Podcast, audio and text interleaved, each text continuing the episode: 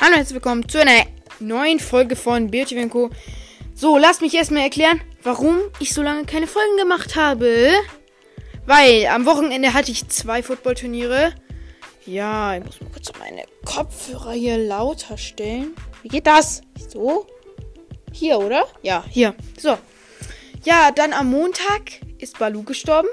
Ja, ich weiß, scheiße. Balu ist einer meiner Hunde, wer es noch nicht wusste, wer die Folge noch nicht angehört hat. Das habe ich da aus Versehen mal reingebastelt irgendwie. Ja, dann am Dienstag immer noch Trauer wegen Balu. Ja, dann am Mittwoch, was hatte ich da? Keine Ahnung, da, da war ich bei meiner Oma zum Essen. Da konnte ich auch leider nichts aufnehmen. Und wir schreiben diese Woche auch noch eine Mathe äh, nächste Woche am Montag auch noch eine Mathe-Schulaufgabe, deswegen muss ich da die ganze Zeit lernen. Donnerstag hatte ich auch keine Zeit wegen Schultheater. Das war bis 20 Uhr abends, deswegen habe ich hier auch keine Zeit. So, jetzt habe ich eine Minute erklärt. Das reicht jetzt auch mal. Ja, und jetzt fangen wir an mit der Folge. Heute gibt es nämlich wieder die Fortsetzung von unserer Story, der sechste Reckes. So, und es geht gleich los. Er peitschte Epona immer weiter. Nur schnell weg hier. Doch da ein ohrenbetäubender Knall. Die Jäger hatten Sprengfallen in Kakariko platziert. Link wurde von der Druckwelle vom Pferd geworfen. Impa war nun tot. Jetzt lag es allein an Link, Hyrule zu retten.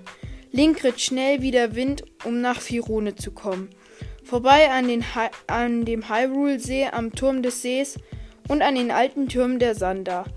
Doch was war das? Luftblasen stiegen hinter den dichten Palmen auf an den Link gerade vorbeitrabte.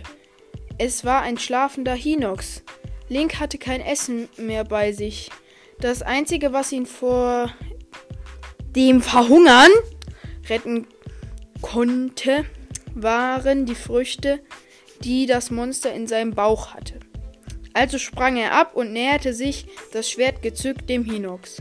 Doch da bemerkte der Hinox Link und reckte seinen Kopf nach oben. Er blickte den Helden, der sein Schwert auf, das Auge, auf sein Auge gerichtet hatte, und stieß zu. Die Bestie bäumte sich auf und schrie vor Schmerz. Mit einem letzten Wehmutsschrei sackte er zu Boden und explodierte in einer lila Wolke. Link war mit reicher Beute aus dem Kampf gegangen. Zwei Maxi-Duriane und zehn Wildbeeren. Der Soldat verzehrte sein Mahl und zog weiter führte sein Pferd über viele Wege und Brücken. Und dann sah, sahen sie ein Dorf, das auf Bäumen stand. Aber hunderte Baumhäuser mit den mit in den Stamm gerammten Steintreppen lagen vor ihnen. Ja, das war's auch schon mit dieser kleinen Folge. Ich würde sagen, ciao.